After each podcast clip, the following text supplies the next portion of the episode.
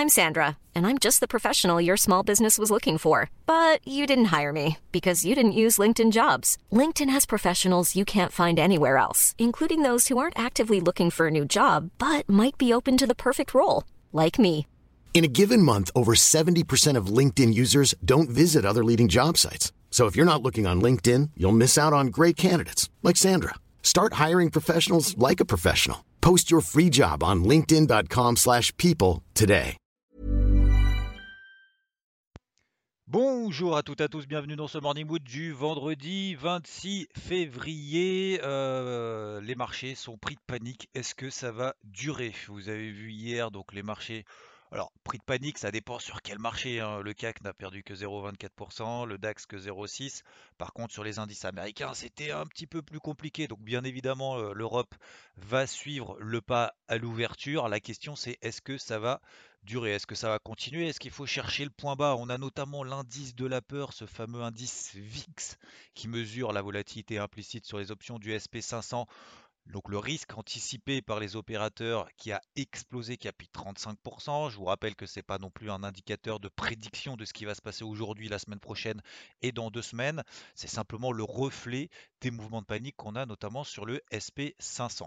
Alors là, on a un gros flux baissier qui est mis en place. La question généralement que tout le monde se pose au moment où il y a ce genre de mouvement, qui soit d'ailleurs extrêmement baissier ou extrêmement haussier, c'est quoi la news? Alors, il n'y a, pas de news hein, particulièrement. On va justifier a posteriori. Moi, je vous donne les news. Euh, Il n'y a pas de stimulus, il n'y a pas d'injection, il n'y a pas de plan de relance euh, validé par Biden, machin, etc. Donc forcément, ça pèse sur les marchés. Les publications d'entreprises, bah, finalement, elles sont pas si bonnes que ça, etc. C'est toujours la même rengaine. Il y a deux jours, le, notamment le Dow Jones était en train de réaliser des nouveaux records historiques. On expliquait que c'était normal parce qu'il y avait les injections. Et là, aujourd'hui, on s'inquiète parce que finalement, il n'y a pas de plan de relance. Euh, sincèrement, c'est juste la loi du marché, c'est tout. On a eu euh, ce type de, mouvement, on va avoir à nouveau ce type de mouvement dans un contexte où, je vous rappelle le contexte, le taux à 10 ans américain, il n'inquiète pas plus que ça, même si on a passé, alors hier il a quand même accéléré, on est passé au-dessus des 1,50%, quasiment 1,55%.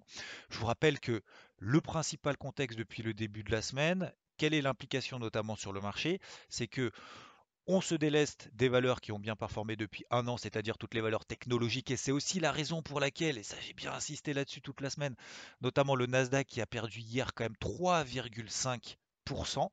L'ensemble d'ailleurs des indices américains ont également un peu chuté. Je vous rappelle que le deuxième moins fort, euh, enfin en tout cas le deuxième plus faible, c'est le SP500 qui est composé de 30% de valeurs techno, qui lui a perdu 2,5%. Vous voyez que c'est déjà 1% de moins que sur le Nasdaq. Et enfin, on a le Dow Jones, 1% encore de moins, 1,75% de repli. Donc c'est ce contexte-là. On a une légère aussi retour d'aversion risque, qui est quand même euh, relativement logique. Le dollar américain, qui était dans une tendance baissière très très forte sur ses plus bas depuis le mois d'avril 2018, qui fait une petite remontée. Donc est-ce que c'est un rebond technique? Est-ce que c'est le point bas, etc. Bien évidemment, ça va être la question au cours de ces prochains jours, prochaines semaines. Euh, on a par contre, et vous voyez que les valeurs refuges, c'est pas l'or et l'argent. hein. Euh, l'or et l'argent euh, bah, ont pas monté hier, au contraire, hein, ils ont fait que baisser, que baisser, que baisser.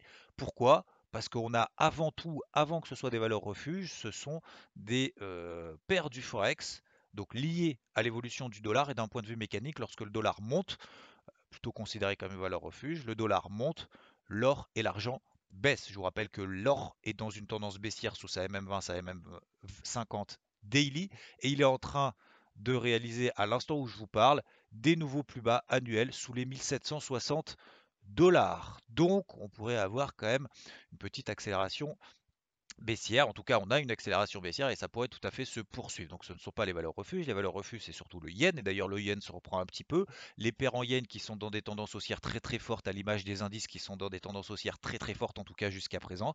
Eu un petit retournement qui est en train de se mettre en place, notamment en daily, sur les paires en yen. Alors il y a toujours des paires en yen qui sont plus fortes et plus faibles les unes par rapport aux autres. Euh, on a la UD JPY par exemple qui est très faible, euro yen, euh, NZDJPY, etc.. Je vous laisserai regarder de votre côté.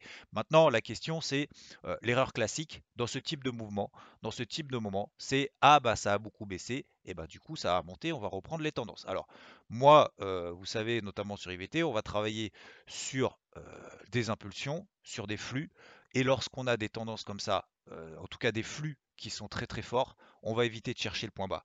De la même manière, lorsqu'on a des flux haussiers très très forts, on va essayer de chercher on va éviter de, chercher le point haut.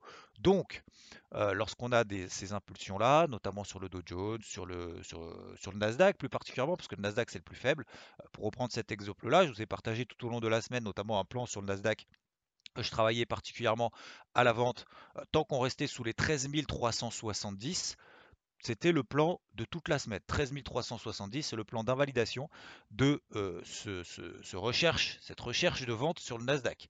On est passé des 13 350, là on est à 12 600, quasiment 12 650. Euh, donc on a perdu 700 points sur le Nasdaq. Euh, depuis quand même hier. C'est vraiment monstrueux.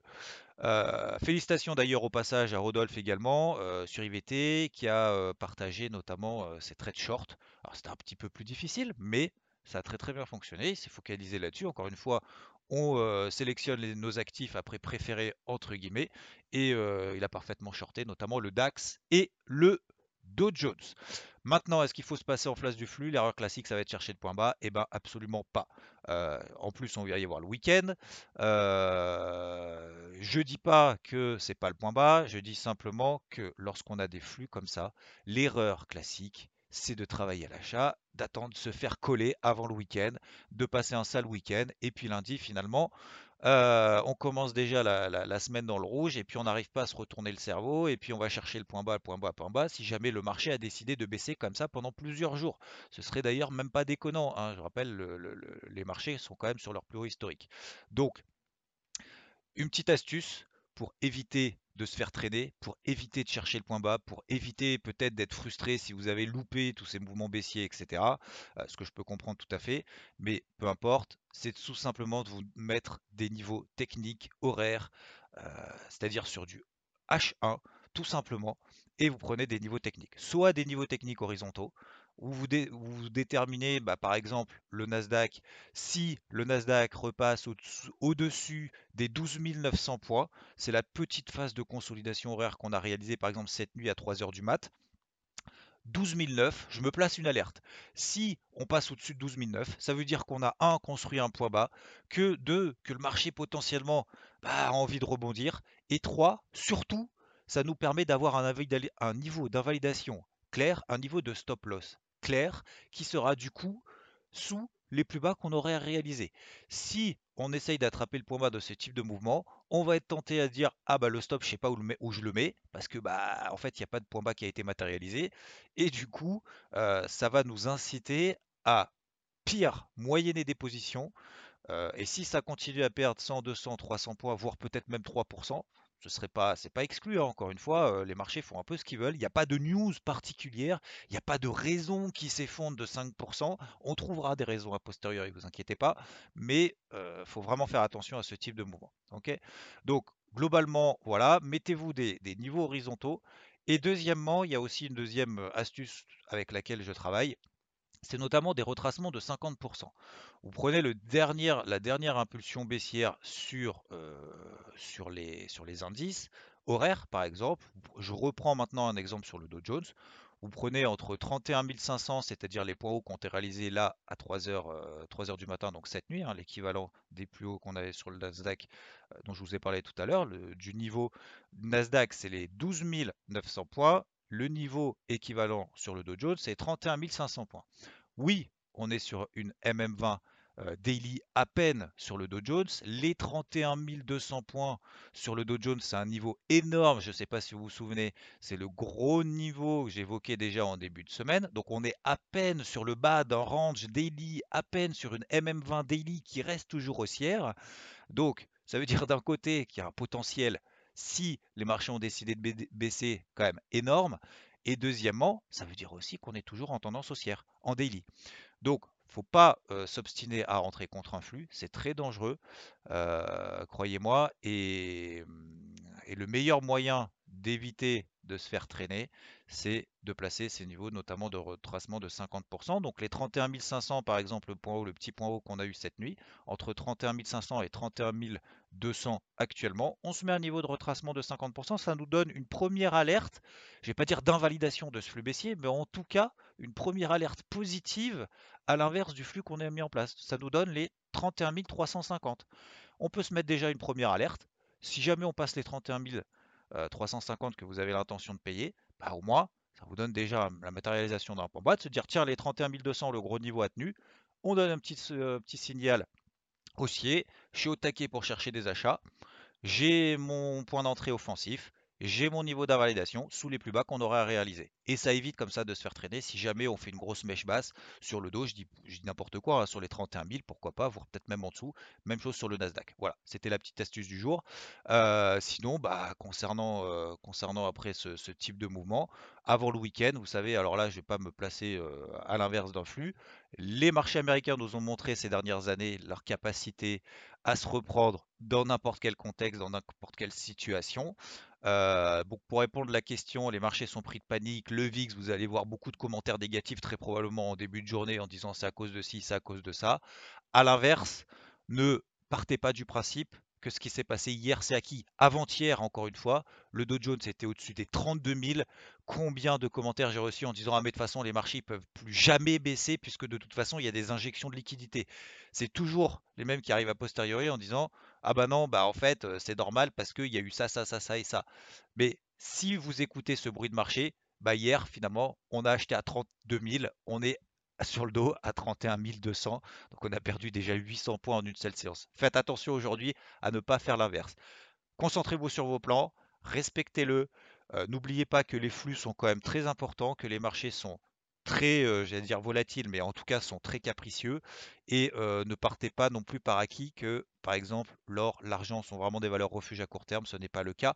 L'or teste une grosse zone.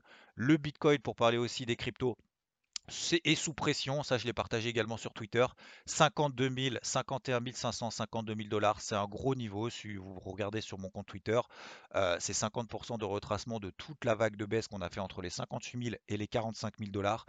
C'est également le haut, le bas pardon, de la figure d'élargissement qu'on a en horaire. Et tant qu'on passe pas ce niveau, pour le moment, on reste sous pression à très court terme.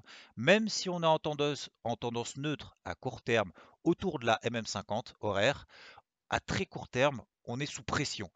On a un gros niveau sur les 40 000, 42 000. Pour le moment, tant que j'ai pas de signaux positifs, que ce soit sur le Bitcoin ou sur l'ensemble des cryptos, je ne suis pas certain qu'il faille se précipiter pour le moment. Suivez bien le marché, n'essayez pas d'insister et euh, faites attention également au bruit de marché. Je vous souhaite une très bonne journée. Je vous retrouve bien évidemment dimanche à 10h dans le débrief hebdo pour passer un petit moment pour revoir un petit peu tout ça. Merci encore pour vos commentaires. Je vous souhaite une très belle fin de semaine. Euh, et prudence, entre guillemets, même si ça veut tout dire et rien dire sur les marchés. Donc euh, voilà, je vous ai donné quelques niveaux, quelques astuces d'un point de vue psycho, d'un point de vue technique. Euh, encore bravo à l'ensemble de l'équipe EVT et particulièrement Rodolphe, notamment sur ses shorts sur le DAX et le dos. Je vous ai partagé également toute la semaine sur le Nasdaq, notamment ce plan de vente. Pourquoi? Parce qu'on se délaisse des technos, on privilégie les, cycliques. Donc le Nasdaq est plus faible que ses homologues. Petite aversion au risque. Euh, pas de péril dans la demeure non plus. Donc ne partons pas non plus du principe que tous les mouvements qu'il y a sont considérés comme acquis. Souvenez-vous, il y a deux jours, encore une fois, les marchés étaient particulièrement haussiers. Ça semblait être une évidence pour tout le monde. Aujourd'hui, ça va être une évidence pour tout le monde, très probablement, que les marchés baissent. Bonne journée à tous, bon week-end, à dimanche, 10h dans le débrief hebdo et à tout de suite sur IVT. Ciao When you make decisions for your company, you look for the no-brainers. And if you have a lot of mailing to do, stamps.com is the ultimate no-brainer. It streamlines your processes to make your business more efficient, which makes you less busy. Mail checks, invoices, legal documents, and everything you need to keep your business running with stamps.com.